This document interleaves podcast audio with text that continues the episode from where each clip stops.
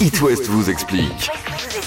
Aujourd'hui, premier jour de décembre, journée mondiale contre le sida. Clairement, il y a encore du taf de prévention à faire, surtout chez les plus jeunes. Oui, un jeune sur trois âgé de 18 à 25 ans s'estime mal informé sur le VIH et deux sur trois n'utilisent pas systématiquement de préservatif lors d'un rapport sexuel.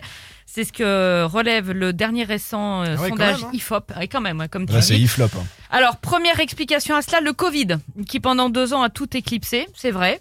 Euh, mais il y a aussi une forme de banalisation du Mais- virus du sida. Attends, Le, le Covid a tout éclipsé. Bah, comment C'est-à-dire ça qu'il y a eu moins de Les- les dépistage. messages et, et- et en même temps, tu avais l'impression qu'il n'y avait plus qu'un seul virus sur Terre, le Covid. D'accord. Ouais, mais Ok. aussi moins de rencontres, du coup, vu que les gens Il y étaient avait moins de isolés. rencontres, mais il y avait surtout beaucoup Ouais. moins de dépistage.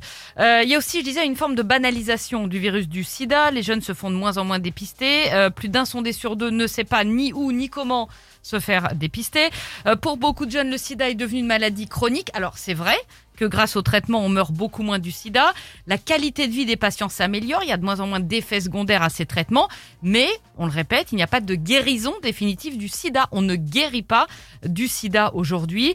Et on estime à au moins 24 000 en France le nombre de séropositifs qui s'ignorent. Donc, quel que soit votre âge, allez vous faire dépister. Ça, c'est le message du jour. L'an dernier, 29% des infections à VIH ont été découvertes à un stade avancé de l'infection. Ça fait une personne sur trois, un VIH sur trois, à, une, à une, euh, à un VIH ancien, donc plus difficile à, à traiter.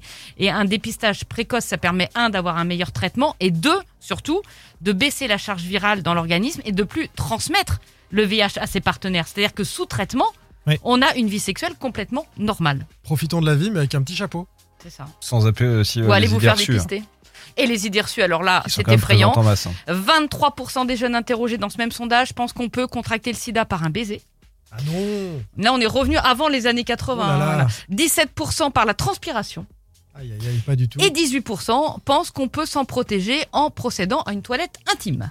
Non, non plus. Voilà, non plus. Donc il faut, un- faut qu'il y ait un rapport sexuel. hein. Voilà. Ouais. Et donc, je, je vous conseille d'aller prendre des petits dépliants très bien faits sur cette maladie. non, mais Bah, parce il que, faut franchement, renseigner nos, nos ados.